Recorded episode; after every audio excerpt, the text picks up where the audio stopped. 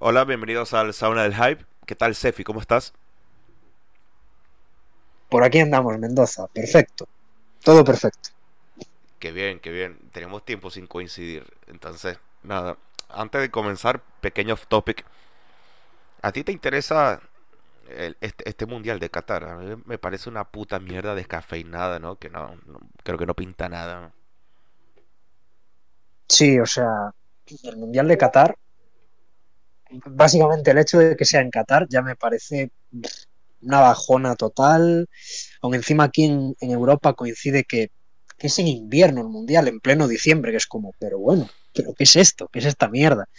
Y no, no lo sé, o sea, no sé si voy a seguirlo o no, la verdad. Estoy, estoy un poco, en plan, con la, mos- con la oreja. Y un poco sin más. No sé, lo- los favoritos diría que son Brasil y Argentina, así por encima. Y bueno, pues, pues a ver qué pasa y tal, pero, pero eso, no poco sé, más. con toda esta mierda de, de los muertos y no sé, y todas las mafias que hay detrás de esto, no. No, no digo que antes no las haya habido, porque seguramente sí, pero que sean tan descarados es lo que más me choca, ¿no? Y yo, eso no me pasa, Claro, claro. eso me pasa con el fútbol, con la música, con to- con todo. Cuando son tan descarados, cuando ya ni se preocupan por cuidar las formas, ya es como que vete a la mierda, en serio. Es como cuando, cuando en España, aquí en España, eh, van a, van a hacer las supercopas, por copas de España, a, a Arabia Saudí. Mm, eso Cosas así, que es eh, como, eso es algo pero, que esto es ya, abominable. eso es algo que ya se hacía en Italia ya, que es nefasto Sí, también. sí, es nefasto. O sea, y lo de Qatar, pues eso, terrible. Bastante, bastante terrible. Y no sé si voy a seguir este mundial, la verdad. Es un poco una porquería. Pero bueno, es lo que hay. Es lo que hay. Entonces, nada. Hoy vamos a conversar sobre un par de novedades que te han llamado la atención. Y hay una a la, que yo le tengo especial, especial ganas, eh, que es Ibaraki, ¿no? Que mm, a muchos se nos vendió como la unión de dos mundos a priori, ¿no? Paralelos como Isa y Mad Heafy pero no son tan lejanos entre sí si te pones a ver, ¿no? Ya que Isa hace que hace 30 años que anda haciendo sus cosas, ¿no? Muy apartadas de lo que sería el black metal tradicional y bueno, Matt Heafy, para bien o para mal, te guste o no, eh, ha sido, digamos, de las puntas de lanza de de la nueva generación, por qué no decirlo, ¿no? Porque si bien Trivium puede gustar más o menos, opino que ha sido, ya lo hemos hablado, opino que han sido de las bandas que mejor han sabido tomar el testigo de lo que es el metal, el metal clásico, digamos, y adaptarlo al contexto que vivimos. Entonces, de la unión de estos dos tipos nace Ibaraki, ¿no? A ver, haznos una radiografía para quienes no dominamos esto. Sí, básicamente, eh, este es un proyecto que ya se lleva fraguando unos años, diría, incluso ya, ya lo dijo el propio Matt Heafy. Eh, básicamente, eh, la producción es del propio Isan. Y bueno, Matt Heafy pone voces y guitarras y también tocan el resto de Trivium en el disco.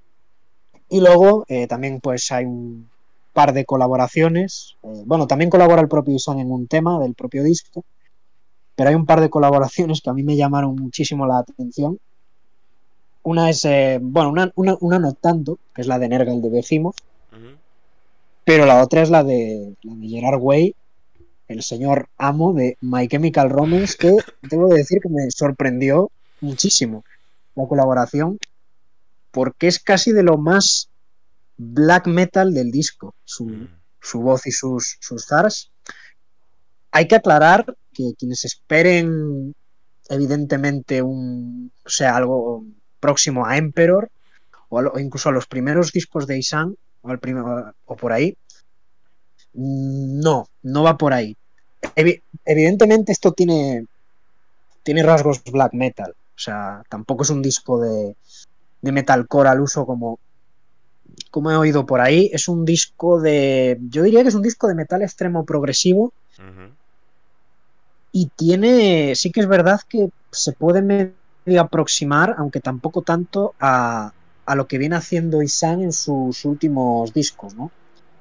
Y evidentemente, pues eh, la impronta de la impronta compositiva de Matt Heafy y de, y de Trivium, pues, pues está también considerablemente presente en el disco, ya que también Trivium tiene influencias de, de metal extremo en, en su música. No, por supuesto. A mí lo que este Rashomon yo diría que a, priori tiene varias cosas interesantes, algunas no tanto, ¿no? Como que es larguísimo, pero perdón, pero lo que más me llama la atención es que hay partecitas en las que está cantada en japonés, ¿no? Sí, y además también hay, em, hay, bueno, uso de instrumentos folclóricos japoneses que en mi opinión le sienta, le sienta muy, muy bien al disco. Eh, a mí en ese aspecto me, me, gustó cómo, cómo, están introducidos y cómo están eh, llevados. Em, bueno, yo, yo, de entrada tengo que decir que a mí me ha encantado el disco y es de mis discos favoritos del año de momento. Em, sí que es verdad lo de la duración, es un disco bastante, bastante largo aunque a mí no me, no me molesta en exceso, tengo que decir, pero mm, creo que, el, creo que es un disco que cuando se pone más extremo cuando se pone más, eh, más black metalero lo consigue con creces. Cuando se quiere poner progresivo también, también lo logra muy, muy, muy bien. Mm, las, los, bueno, los guturales de Jiffy pues son los guturales que suele hacer en Trivium, solo que igual un poquitito más adaptados a lo que es un metal extremo, un black metal progresivo, si se quiere llamarlo así. Y luego están las, las voces limpias que ponen el contraste que en lo personal me, han gustado mucho. Es una mezcla curiosa el disco. Yo creo que principalmente es eso, un disco de, metal extremo progresivo. Y luego sí que tiene partes y tal que se van un poquitito más hacia el metalcore de Trivium, incluso hacia el groove, como por ejemplo el, curiosamente el tema en el que canta Nergal de, de Behemoth, que yo, yo, diría que es el tema más, más próximo a lo que pueden entregar unos Trivium, por ejemplo. Me, da, me llamaba la curiosidad que decían que tanto Isa como, como Matt tenían 11 años trabajando en este disco, ¿no? Y, o por lo menos escribiéndolo, coescribiéndolo y tal, no sé, cada quien tendrá sus obligaciones. Y no sé, el resultado es un disco que a mí, la sensación que me dejó fue que es un poco un collage, ¿no? Es un collage de, no sé si llamarlo de emociones, pero sí de, de, por lo menos de intenciones, ¿no? Que el tipo busca drenar todo ese fanatismo que puede tener por sus orígenes japoneses, ¿no? Porque, porque los tiene. Y a, mí, a, mí, eso me encanta. A mí eso, la verdad, yo soy muy fan cuando los músicos o los artistas se entregan a, a, a sus raíces, ¿no? Porque, no sé, salen cosas bonitas eh, casi siempre, ¿no? Eh, e, e Ibaraki yo creo que no podría ser la, la excepción, ¿no? Me... Eso sí, yo no estaba al tanto de que estaba Gerard Way. Imagínate, yo tenía años sin escuchar hablar de ese señor. Que, bueno, no sé, seguro los de tu generación se la pasaron bien con... eh, ¿Cómo era? The Black Parade. El disco que... El... Sí, Black Parade. y, y, y Nergal, ¿no? Que justo ayer yo conversaba con Christian y a mí, bueno, entonces, a mí Big no, no me gusta mucho. No, no sé tú. Sí, o sea, no he escuchado el último de Behemoth, pero en general yo soy bastante fan de, de Behemoth, aunque entiendo el asco que se le ha cogido a Nergal en concreto, porque, porque el tipo en lo particular es un, es un bocas, pero en lo personal, Behemoth a nivel musical, a mí personalmente sí me gustan, sí me gustan mucho, como, y esto ya lo he dicho más de una vez, también me gusta mucho My Chemical Romance. sea, dato curioso ahí que lanzo, pero es una banda que me pilló también de jovencillo, cuando escuchaba pop punk o, o cosas así. Estos tíos se iban se iban más hacia otros hacia otros lados, o sea, tenían influencias de del horror punk, del rock gótico y de, y de cosas así, y me molaba mucho en su momento. Y son dos, dos uh, colaboraciones que curiosamente me llamaron la atención y que están bien traídas en el álbum. Los, los como digo, los hearts de Way son bastante, bastante potentes y muy logrados. Y co coincide además en un tema que me parece buenísimo, que es Ronnie, que me parece lo mejor del disco, seguramente. Sí, que de hecho fue single. Es un. La, la mitología japonesa yo no la controlo porque me, parece que, que, es una casa de putas, ¿no? Pero es una mitología, o sea, que se presta mucho, ¿no? Para el misterio, para. para ese tipo de cosas de acción que nos gusta ver en series. Entonces, eh, claro. Rashomon es un disco, o sea, violento. Es un disco que de, de entrada asoma violento porque como tú decías, no es un disco de black metal, pero bueno, algo de black metal tiene. Y es un disco que de, desde las progresiones y desde la mera producción, Nuclear Blast por cierto, es muy violento. Entonces para mí le hace mucho honor a la, mitología japonesa que muchas veces se tiende a romantizar, ¿no? Con esto de los árboles de cerezo y tal. Pero eh, esos hijos de putas vivían cortándose el cuello, o sea, hasta hasta hace poco, hasta finales de los de los 50, de los 60, así que no, no me jodas. Yo creo que el disco le hace mucho honor a esa, a esa cultura guerrera, por así decirlo. Totalmente, totalmente. Una historia de. Es que la, la historia de Japón es. Eh, es bastante jodida en ese aspecto. Hay un montón de guerras, eh, de clanes, un montón de tradiciones.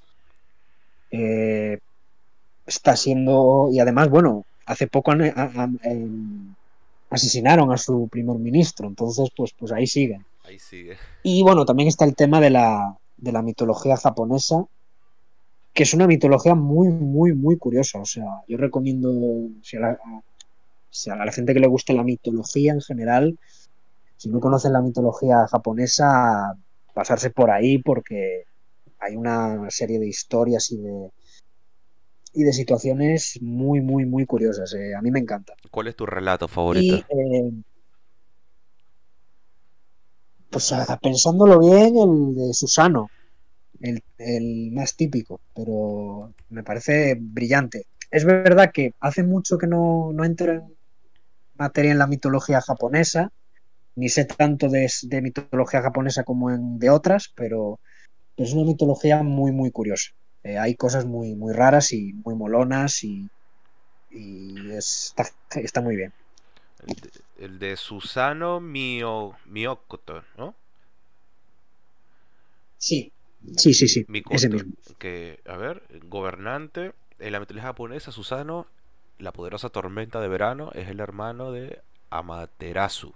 Ah, mira, la diosa del Amaterasu. sol. Sí. O sea, es el dios del mar este, es como el, el Poseidón japonés y tal. Sí, sí, más o menos.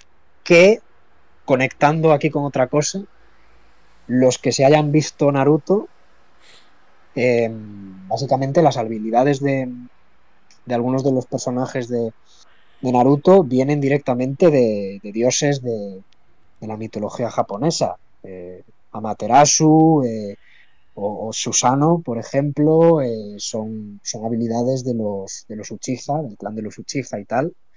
Y de ahí vienen, de ahí vienen muchos de los nombres de las habilidades de, de ciertos personajes de Naruto. Ahí como dato. Sí, lo, lo, estamos viendo en pantalla. El espectacular equipo de edición aquí lo está mostrando. Entonces, nada, sí. com completísimo esto, ¿no? Vamos a dar un vuelco de, de 180. Vamos a hablar de I Am the Night. Vamos a. Ya, uh -huh. ya de por sí el nombre tengo la garganta absolutamente cascada, no puede ser. No sé qué me pasó. Cosas de gripes y catarros. Sí, pero mal. Y de la llegada del. Bueno, allí es. Aquí es invierno ya, pero. Aquí es primavera, pero digamos que el frío ártico no. Antártico no, no se quiere ir. Es verano, es, es invierno espiritual. Sí, entonces mal, mal. Me hace, me hace mucho mal a la garganta. Entonces nada, vamos a... Bueno, I Am The Night es un grupo que ya de por sí, por, por el nombre que escogieron, es como que... Como que raro, ¿no?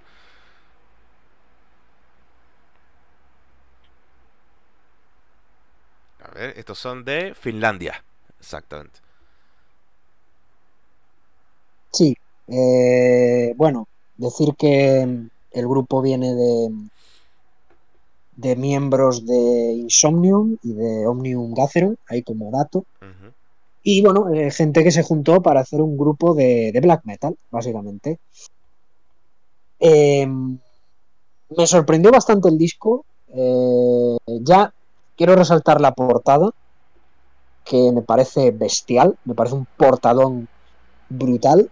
Un Nazgul, ¿no? Sí, algo así, algo así, más o menos. Y otro, otro, si antes hablábamos de la duración del Rashomon de Ibaraki, una cosa a destacar aquí es la duración súper económica, o sea, son como 38 minutos. Y estamos ante un disco que personalmente yo creo que es de mis prácticamente favoritos de, del año en cuanto a black metal. Y una cosa que me llamó la atención de primeras es el tufo, eh, en el buen sentido, el tufo brutal que tiene esto al In the Night Side Eclipse de Emperor. O sea, la influencia y el cómo la llevan a cabo, me parece, en cuanto a producción, en cuanto a sonido, en cuanto al trabajo en las guitarras, las voces, me parece algo brutal y creo que está increíblemente llevado. A, ti te encanta, ¿no? Estas historias de gente que se reúne y hacen algo a, priori totalmente distinto, ¿no? A lo que hace normalmente, por lo que me doy cuenta. Sí, o sea, bueno, a ver, depende. Hay cosas eh, muy guays y cosas eh, horribles, pero en este caso, pues mira, salió, salió bien. En el caso de Ibaraki, que por ejemplo veíamos que también salió muy bien, y en este caso ha salido de, cine, ¿no? Venimos de, de gente que viene del death melódico progresivo, por llamarle de alguna forma, se juntan y, y, pues sacan un discazo de black metal en toda regla. La portada es, es obra de Necrolor, es que no podía ser de otra manera. Ya, por, esos tonos azules y Ajá, sí, sí, sí. Sí, sí, sí, sí. No podía ser de otra manera, ¿no? Entonces, me comentabas, ¿no? Que este disco es uno de tus favoritos de black metal del año. Ah, yo, eso, no sé, yo creo que eso habla claro que ha sido un año un poco flojito, ¿no? En comparación a otro. Ojo, el disco está divertido, ¿no? Pero una cosa ah, mm, está siendo un año que me. No sé en cuanto a black metal, cómo está siendo el año en, cuanto a black metal en concreto, en cuanto a música y en concreto metal, yo es un año que estoy disfrutando muchísimo. Pero ya te digo, claro, comparándolo en, en profundidad en el black metal en concreto, y tampoco he, escuchado tantísimos, tantísimos discos de black metal eh, este año, pues no te sé decir. Eh, tampoco eh, no es una obra maestra, es un disco que transita por, por sitios antes vistos, ofrece un sonido que no, no es una gran propuesta ni nada, pero creo que lo que pretenden lo logran perfectísimamente. Ambientes fríos, producción de primera, perfecta bueno, técnicamente son, son musicazos, obviamente, vienen de donde vienen.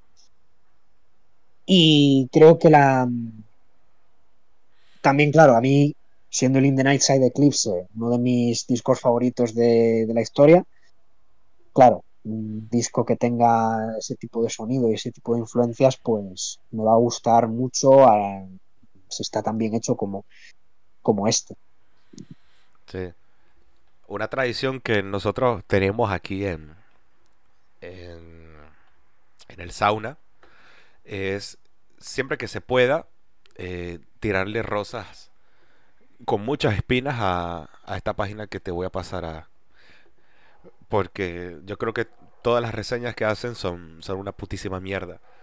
Genéricas, ¿no? Es como Hackmoon, que a veces parecía que hacía corta pega, pero te hacía reír el hombre, pues este no.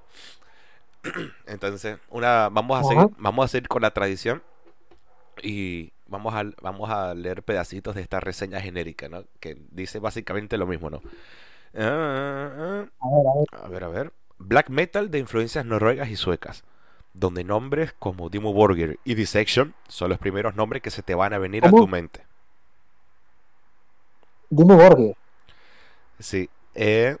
Dimo, Borgir. ¿En dónde? Bueno, eso dice el amigo, ¿no?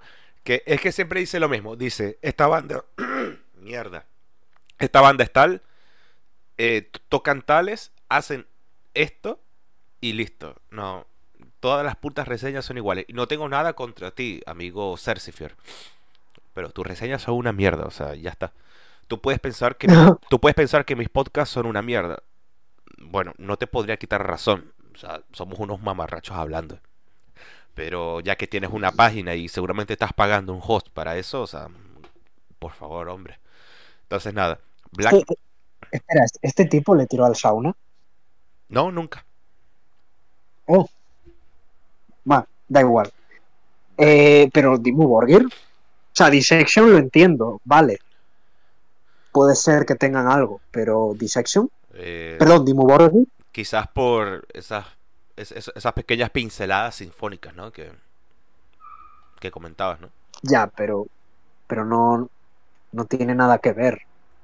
Eh, quiero decir, Dimu Borgir, a pesar de que en Peror también usan, bueno, también usan influencias sinfónicas, eh, sí que es verdad que se puede decir que el, el Prometheus es un disco más pomposo, si lo quieres llamar así, pero el uso que hace el Dino Borgir del, del, tema sinfónico y el tipo de, black metal que hacen no se, no se acerca en nada a esto. ¿eh? Ah. Lo digo porque soy fan de Dimo Borgir y sé qué tipo de, de black metal hacen. Pero por eso digo, o sea, eh, Borgir, no sé. Igual, a saber. Entonces nada, la reseña más o menos continúa con desde que el disco empieza hasta que termina, este es black metal en su más pura versión, clásico, protocolar, condimentada con elementos melódicos grandiosos de esa época de los noventas, de bandas suecas, con ese sabor a bosque, a saber cómo sabe un bosque, y naturaleza en cada segundo de las ocho canciones que tiene este primer álbum donde los temas de hablar de muerte, donde los temas de hablar de muerte, así está escrito, donde los temas de hablar de muerte y oscuridad son una de las cosas más agraciadas que puede tener este estilo sin necesidad de irse a los ismos usuales y de cliché de black metal de estos últimos años. ¿Ah? La voz de Oko es una de las cosas que me sorprendió completamente, ya que en su proyecto principal Horizon Igniter las cosas no tienen este nivel, acá su voz tiene una esencial una esencial especial. Eh, así está escrito, eh, una esencial especial y, de, y de gritos y de gritos agudos prolongados que te traen a la cabeza las mejores épocas del estilo. While the Gods Are Sleeping es un excelente álbum. No tiene puntos flojos, pero tampoco tiene cosas originales. Es solo black metal. A ver, pregunta número uno: ¿a, a qué, a qué sabe un bosque? Bueno, vamos a top 3. top 3 de qué sabe un bosque. A ver, yo mi yo digo eh, piña. Em, bueno. Humedad. O sea, no sé, cuando... Hombre, sí. Y... Mm, y tierra. Bueno, cuando uno pues sabe, uno sabe a qué sabe la tierra, ¿no? Yo. Sí, a tierra. A tierra. Luego voy a decir. A. Ardillas. Yo quería decir mapaches, pero ardillas está bien traído. Y. No sé, a musgo. A musgo, supongo. A musgo, me imagino. Bueno. Y dos, ¿qué era lo otro? Sabor a. Eh, no. Eh, donde los temas de hablar de muerte y oscuridad son una de las cosas más agraciadas que puede tener este estilo sin necesidad de irse a los ismos usuales y de cliché del black metal de los últimos años. Pero, quiero decir, hablar de muerte y oscuridad también es un cliché en los últimos años, ¿no? O sea, es que el black metal, sí vale, naturaleza y tal, pero es que mucho black metal, por, por no hablar de la gran mayoría, toca esos temas, aún actualmente. Y una esencial especial. ¿Acaso no, tú puedes decir que tu voz tiene una, una esencial especial? Si el amigo lo dice, supongo que sí. O sea, si el amigo este dice que tiene una esencial especial, pues bueno, si dice que, el sabor a bosque existe, si dice que el sabor a bosque existe, pues me creo cualquier cosa, la verdad. Ah, ah, ya va, ya va. Ya sé que sabe un bosque, ¿sabes? El... a ver, dime, dime. El, el, aromatizante con forma pino que se ponen en los taxis. sí, sí, sí. Listo. Me lo creo, me lo creo. Una chupeta de eso. Dios. De verdad. bien, ¿eh? tenemos, tenemos que seguir. Yo siempre voy a seguir la tradición de, echarle palitos a esta página siempre que se puede. Pues nada. Un disco. Un, disco un disco que yo tenía cierta expectación. Ya entrando a, cosas que importan. Es el disco de Vine. Vine es un proyecto solista sueco. Cuando ya tú dices sueco, ya tú sabes por dónde van las cosas, ¿no? melodía. Calidad absoluta. Melodía y calidad. Eso sí, no. No hay. Hay pocas cosas suecas que yo he escuchado que no, que no me hayan gustado y a la mente no se me viene ninguna por ahora. Sea el género que sea, ¿eh? desde ABBA hasta. Sí, sí. La porquería más extrema que te puedes imaginar. O sea, Suecia tiene una tradición compositiva que no sé tú, pero yo no sé a qué se debe. Es que a saber, o sea, es como tú dices, desde Ava hasta Dark Funeral pasando, o Bathory pasando por, yo qué sé, Barbie de Aqua, eh, que, por cierto sí, son suecos, es que hay calidad por a raudales ahí, o sea, es, la hostia. Yo no sé qué comen o, o qué les dan, no sé, los, los dioses nórdicos a esta gente, pero es que cualquier estilo que, tal, es que hay calidad, ya sea death metal, black metal, hard rock, pop, da igual. Dice, mucho hidromiel seguro. Entonces nada, este grupo en el 2020 saca The Funeral Pyre, que es un trabajo que me llamó la atención, ¿no? Por su mezcla de, de pagan con cositas vikingas y un poquito de black metal haciendo como que pasta de unión entre todos los elementos ¿no? que puede tener este disco que se caracterizó por un espídico ojo al palabra ¿no? portalero que estoy diciendo por el espídico uso de, de las melodías entonces cuando anuncian este es The Great Below yo ya me presagiaba algo similar no pero me encontré con un disco muchísimo más maduro, muchísimo más, no sé si lento, pero sí más cariñoso para con los medio tiempos y con las atmósferas. El de Funeral Pyre, la sensación que me dio es que iba como que muy a piñón, y ya que en The Great Below el tipo como que se relaja un poco y da rienda suelta a, a todas las inquietudes mentales que puede tener, ¿no? Sí, totalmente de acuerdo con lo que dices. O sea, a mí de Funeral Pyre lo escuché y es un disco que me gusta, me parece un buen debut, pero sí que este de Great Below es un disco mucho más maduro y mucho más trabajado. Y em, lo bueno es que sigue teniendo toda esa amalgama de influencias que caracteriza a esta banda, que para mí es el grueso de black melódico y también en parte de death melódico, escuchándolo bien, mezclado con ese pagan black metal con atmósferas más eh, épicas e incluso más, ¿cómo decirles? Em, como más eh, sosegadas, como más... Eh, eso, como, como más sosegadas y como más cuidadas, por así decirlo. Y creo que la, la, la mezcla le sale la, la mar de bien. También creo que la producción es mucho mejor, está muchísimo más cuidada. Y creo que es un disco que es sorprendente porque dura bastante poco. Es un disco bastante, apenas 40 minutos prácticamente, es un disco bastante económico también, en duración, pero que condensa muy muy bien todo lo que todo lo que está, eh, todo lo que te está contando, ¿no? Todo lo, todo el, el, el, em, el tipo de sonido que te quiere transmitir el, tipo este. Sí, no, claro. Aquí el, amigo Cercifier está muy molesto porque dice que no logra ver más de un 2% de influencia vikinga o pagana en su música.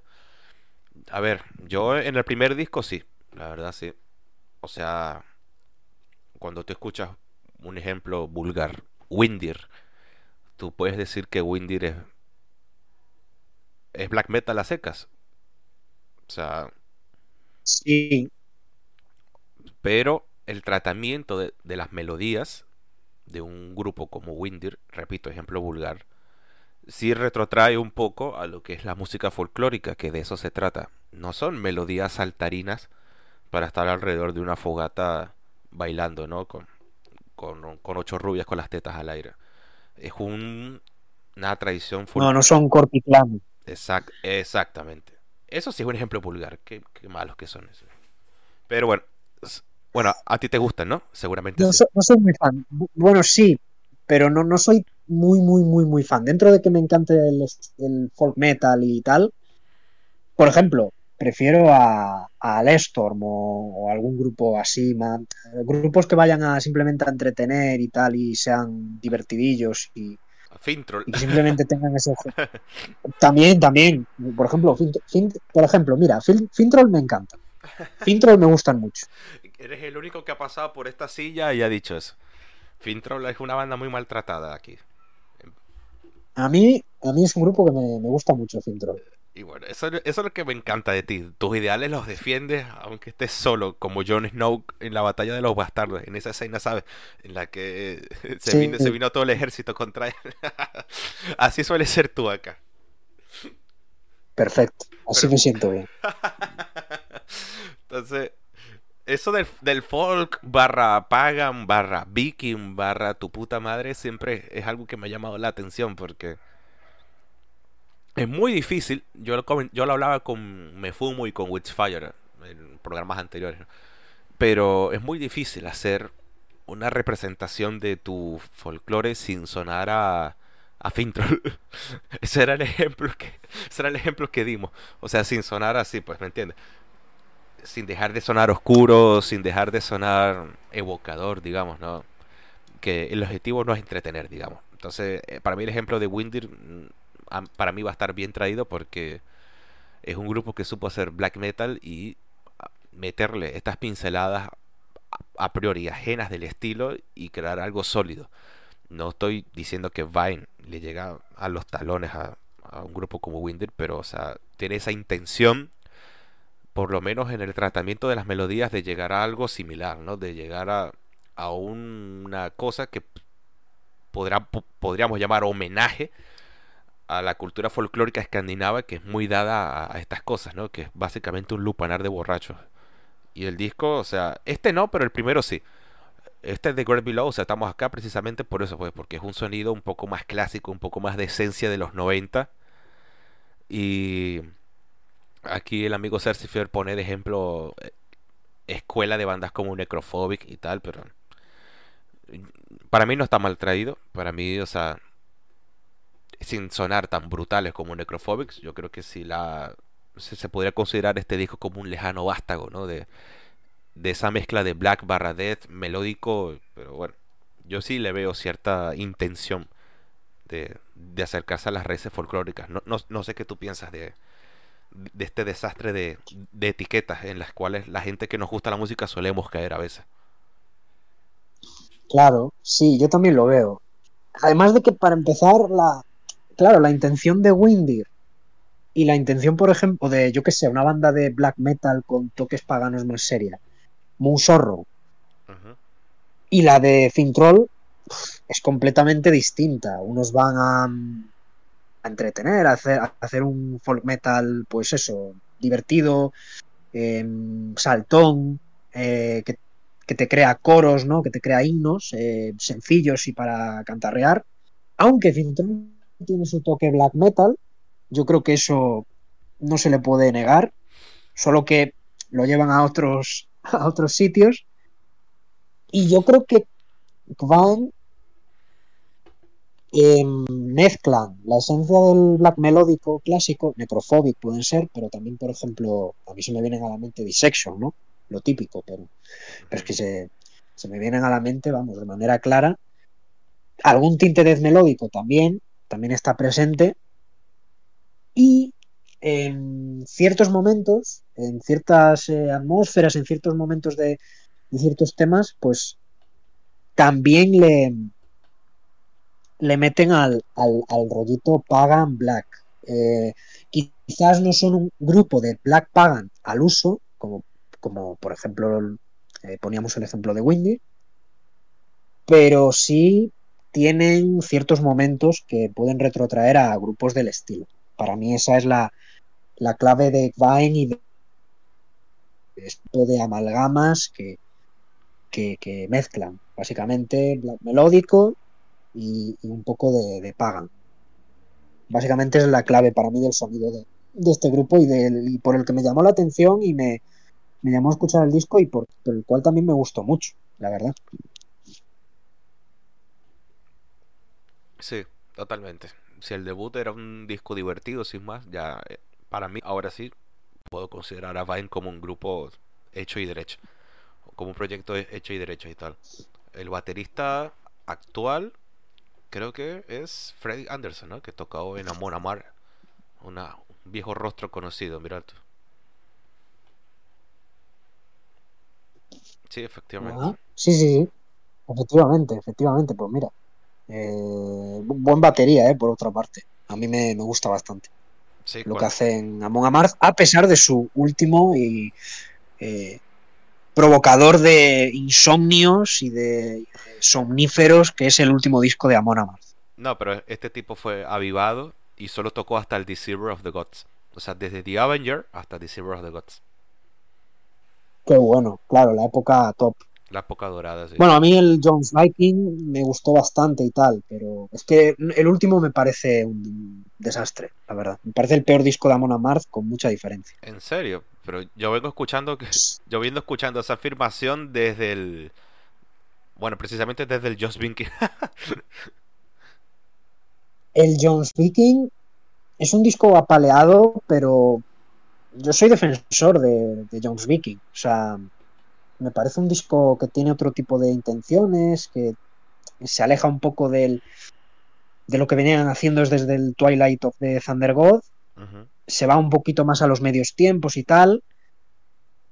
Pero creo que creo que logra bastante bien lo que, lo que consigue. Creo que tiene otro tipo de intenciones, otro, otro, te, otro tipo de temas más hacia el medio tiempo, hacia atmósferas más, más frías y tal, y creo que lo hace bastante bien. Luego a partir de ahí, pues bueno, Berserker no estuvo mal, pero es un disco que no he escuchado mucho, o he escuchado muy poco y he olvidado, la verdad, es un disco que he olvidado un poquito con el tiempo, y este disco es, una es un aburrimiento de disco, porque cae siempre, cae siempre en el, en el mismo tipo de canciones, en el mismo truco, el mismo tipo de riffs. Eh, y luego, aparte, la intención de hacer himnos y tal, que, es, que suelen tener a Mona Marce en sus últimos discos, los temas aquí se hacen olvidables completamente, o sea, no, no, no te acuerdas de ellos para mí es un disco, vamos, eh, muy flojito, muy, muy, flojito. Yo ni siquiera lo he escuchado y dudo que lo haga en mucho tiempo, pero es que ya nada más con la portada, como para fruñir ceño, eh. Es terrible, es terrible. La portada es un desastre. La, portada se la compro a... ¿Cómo se llamaba este grupo? Eh, Lives Ives. que tiene una portada similar, similar pero Amon Amar. Amon Amar es un grupo, ya que estamos aquí. Y porque en un rato voy, voy a salir a tomar unas birras con, con Etreum. Entonces, bueno, así hacemos un poquito más de tiempo hasta que llega. Eh, ya que estamos aquí, Amon Amar es uno de esos grupos que yo recuerdo con sensaciones encontradas, ¿no? Pero últimamente con un poco más de tristeza. Porque en serio, en serio, su discografía, o sea, desde el debut, desde One Set from the Golden Hall hasta Twilight of the Thunder God, a mí me parece un grupo excelentísimo. Que había seguido hasta ese punto, 2008, una evolución mm, no comercial, pero todavía potente con himnos, o sea, muy lejos, ¿no? De ese death metal melódico desaforado de sus primeros dos, incluso tres. Pero de ahí en adelante, no. A mí Surtur Rising, no. Deceiver the God menos, ¿sabes? No. No, no logro disfrutar de nada de eso y me da tristeza. ¿Cuál es tu disco favorito de Amor Amor? El. Espérate. El. Es que se me ha ido el nombre. O sea. Versus the World. Se, se me ha ido el nombre. Se me ha ido el nombre de. With Oden on de our mi side. disco favorito. Exacto. ¿Por qué se me ha ido el nombre? No lo entiendo. Vale. Pa- me parece un. Me parece un disco redondo. El. El Without Them on our side. on Outside me parece un disco redondísimo. Tiene de todo un poco. Voy a decir que Tiene himnos comerciales, Sí. digamos, como Cry of the Blackbirds, pero te- tiene Azator, que es una cosa, es, es un marti, es un marti- es un martillazo en la 100. Bajar a Waste Me. A Marte tiene una cosa que es que los discos los empiezan generalmente brutal, ya después como que se ablanda un poco, pero sí, como Runes to My Memory, que es la canción con la que lo conocí inclusive. claro, es un himno. Yo voy a decir que a mí, A partir del Twilight, me el Surtur Rising y el Deceiver of the Gods, sobre todo el Deceiver of the Gods, me siguen gustando mucho, tengo que reconocer. Creo que son dos discos continuistas con el sonido del Twilight, básicamente, que deben mucho de ese disco, pero ojo, es que siguen teniendo himnos eh, brutales, como Destro- Surtur Rising, pues Destroyer of the Universe o War of the Gods. En el Deceiver of the Gods el tema título es un arrase de tema. As Lo que Falls es buenísima. eh, Father of the Wolf. eh, en fin. Sí, es un grupo que desgraciadamente, sobre todo en sus dos últimos discos, ha decaído. Ha decaído bastante, sobre todo el último que es un desastre. Pero que es un disco que hasta ese momento, en mi opinión, tiene una discografía muy, muy sólida.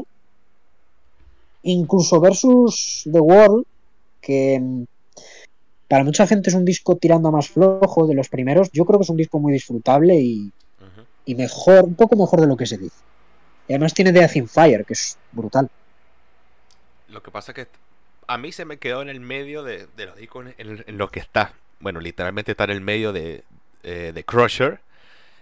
Y el que es para mí quizás el, el disco más redondo desde mi punto de vista que es Fate of North. Que es el trabajo que cimenta las bases de lo que vendría después. Porque por, por el temita este de, de Pursuit of, of Vikings. Sí, sí, sí, estoy muy de acuerdo. No es mi disco favorito de Amon Amar, ciertamente, ni de mis favoritos diría, pero es un, es un disco que me gusta bastante. es un disco muy oscuro, porque más allá de, de ese himno, tiene canciones realmente oscuras como An Ancient Sign of a Coming Storm, que es un medio tiempo evocador, eh, Hidden of, a- of a King, que es un martillo Arson. constante, Arson, que es, es quizá la más brutal, y termina con One Seal in Blood, que tiene un riff final que el tratamiento de los riffs que tiene este grupo, la pareja de guitarras de Mikkonen y Sonderberg, o sea, todavía no eran pastelosos y todavía mantenían cierta oscuridad ahí, como que te sentías como si, como si estuvieras remando en el medio de, de la nada, es, brutal. Brutal, brutal.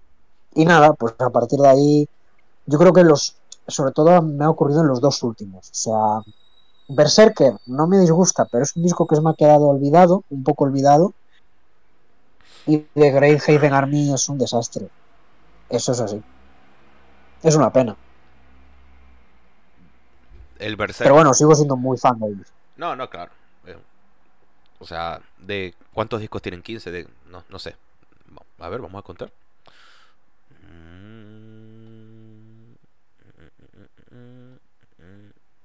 La, 12. la magia del directo. Creo que acabo de contar. 5, 7, 8, 9, 10, 11, 12. Bueno, de 12 discos, digo que me gustan 7. Sí, Está bien.